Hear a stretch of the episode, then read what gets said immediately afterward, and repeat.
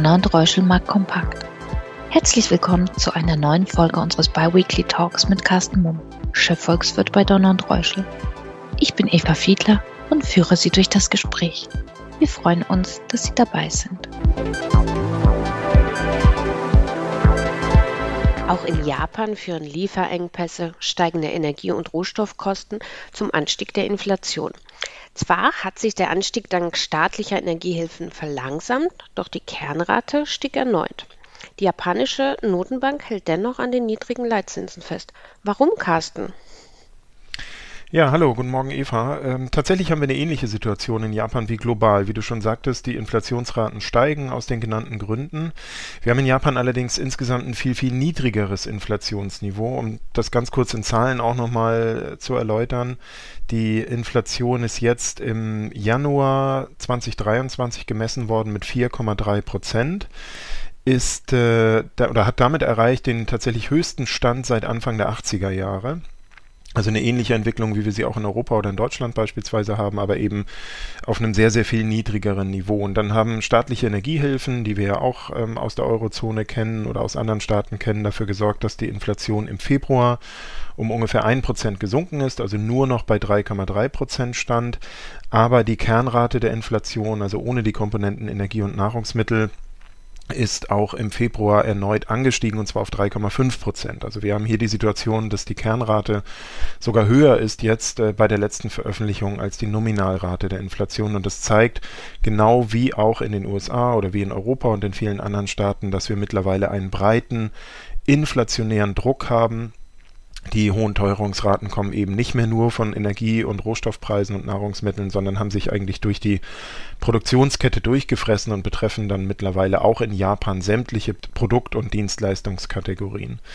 Warum schwenkt die Bank of Japan nicht um oder nur sehr, sehr zögerlich um? Das hat vor allen Dingen den Hintergrund, dass Japan eine noch viel, viel längere Phase ultra expansiver Geldpolitik hinter sich hat. In der Eurozone bei der EZB beispielsweise sprechen wir ja nur über, über 10, 12, 13 Jahre, wo die Zinsen wirklich drastisch gesunken sind, vier, fünf Jahre, wo die Zinsen rund um das Nullniveau notiert haben.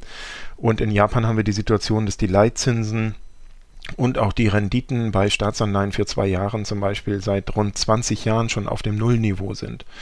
Und äh, wir merken ja an den Nebenwirkungen der Zinswende hier in der Eurozone, das geht nicht ganz reibungslos vonstatten und man kann sich vorstellen, wenn man also 20 Jahre Nullzinspolitik hatte, dann sind hier natürlich mögliche Rückwirkungen noch viel drastischer. Und deswegen ist die Bank of Japan so zurückhaltend. Hm. Kurzzeitig wurde ja auf einen restriktiveren geldpolitischen Kurs spekuliert, was die Renditen ansteigen ließ und auch den Yen gegenüber dem US-Dollar aufwertete. Mit dem neuen Chef der Notenbank ab April ist die Hoffnung ja nun aber leider passé, oder?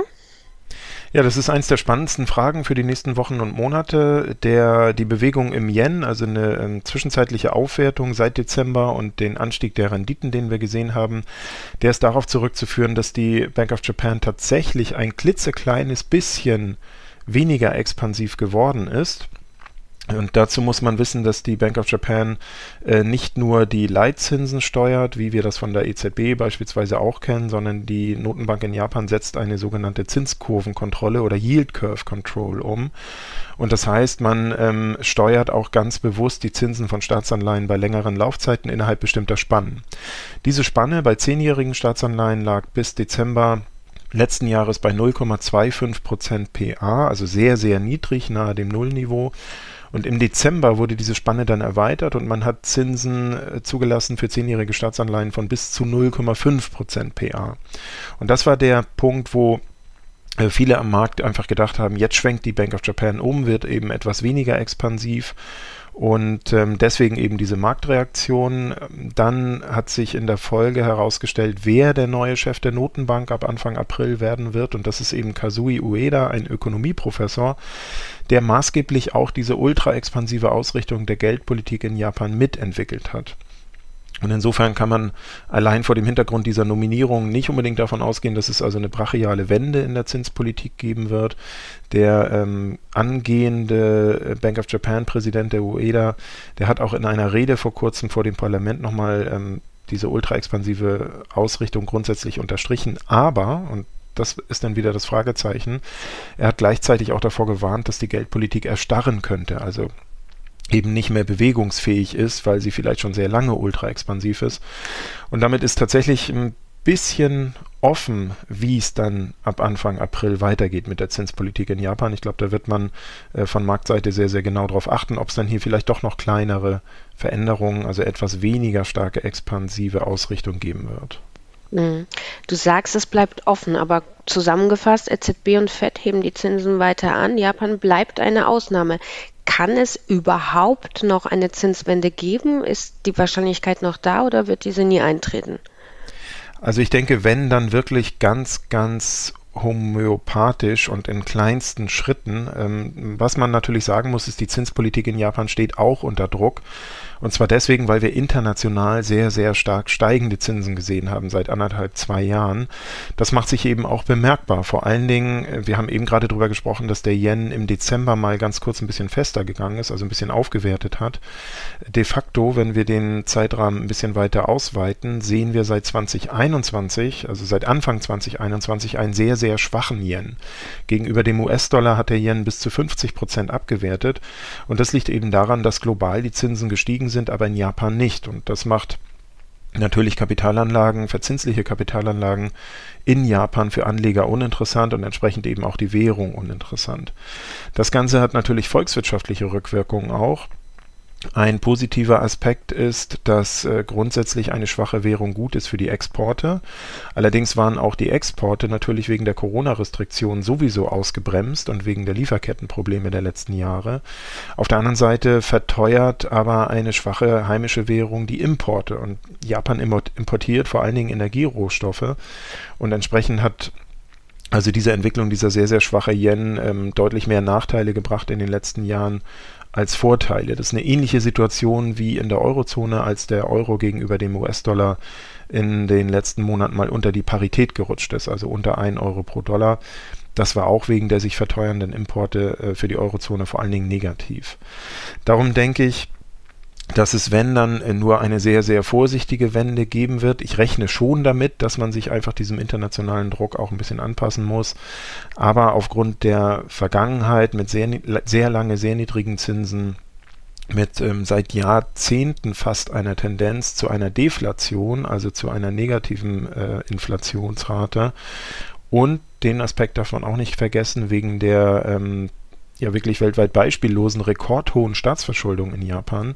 Da sprechen wir über Werte von 250 Prozent bezogen auf das Bruttoinlandsprodukt. Äh, das ist tatsächlich weltweit ähm, ohne Beispiel.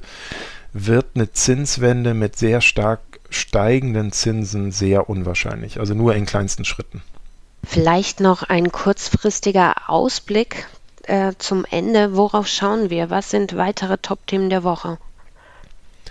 Ja, in dieser Woche sind aus europäischer oder aus deutscher Sicht vor allen Dingen zwei Konsument äh, zwei ähm, volkswirtschaftliche Indikatoren besonders relevant oder besonders bemerkenswert. Das ist zum einen der IFO Geschäftsklimaindex.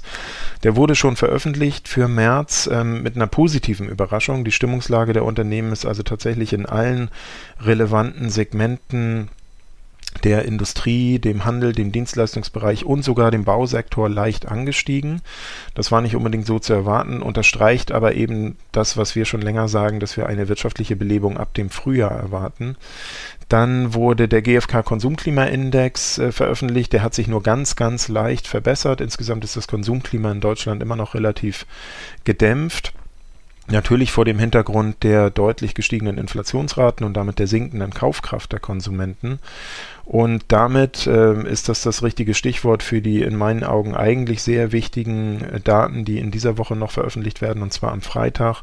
Das sind nämlich die März-Inflationsdaten für die Eurozone für einige ähm, einzelne Staaten, Italien, Frankreich beispielsweise, der Eurozone und äh, am Freitagnachmittag auch für die USA die sogenannten PCE-Preisdaten. Das ist eine Art Inflationsberechnung, auf die die Notenbank Fed besonders achtet.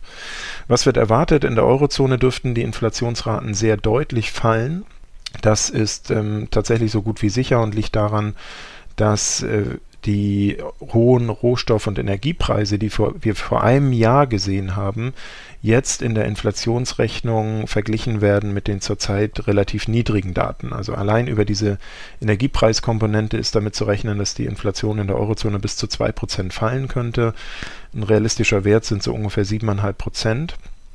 Die Kernfrage ist und bleibt aber ähnlich, wie wir das eben für Japan auch erörtert haben, was macht die Kernrate der Inflation? Und da ist davon auszugehen, dass diese wahrscheinlich auf relativ hohen Niveaus bleiben wird oder wenn dann nur sehr äh, leicht fallen wird.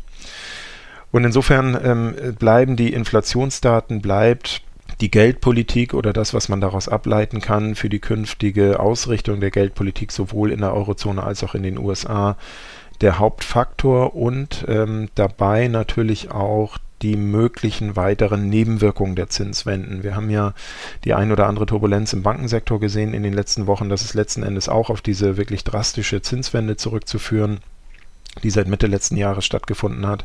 Und insofern wird man hier im Markt auch sehr, sehr genau und sensibel darauf achten, ob es noch weitere Nebenwirkungen, vielleicht ähm, noch weitere Turbulenzen auch im Bankensektor geben wird. Das sind in meinen Augen die maßgeblichen Faktoren für die nächsten Tage. Prima. Vielen Dank, Carsten. Das war es auch schon für heute. Wir hören uns dann wieder am 12. April und unseren Zuhörern wünschen wir bis dahin natürlich frohe Ostern. Das wünsche ich auch. Vielen Dank. Danke für Ihr Interesse. Seien Sie in zwei Wochen gerne wieder dabei. Ihr und Reuschel, Markt Kompakt Team.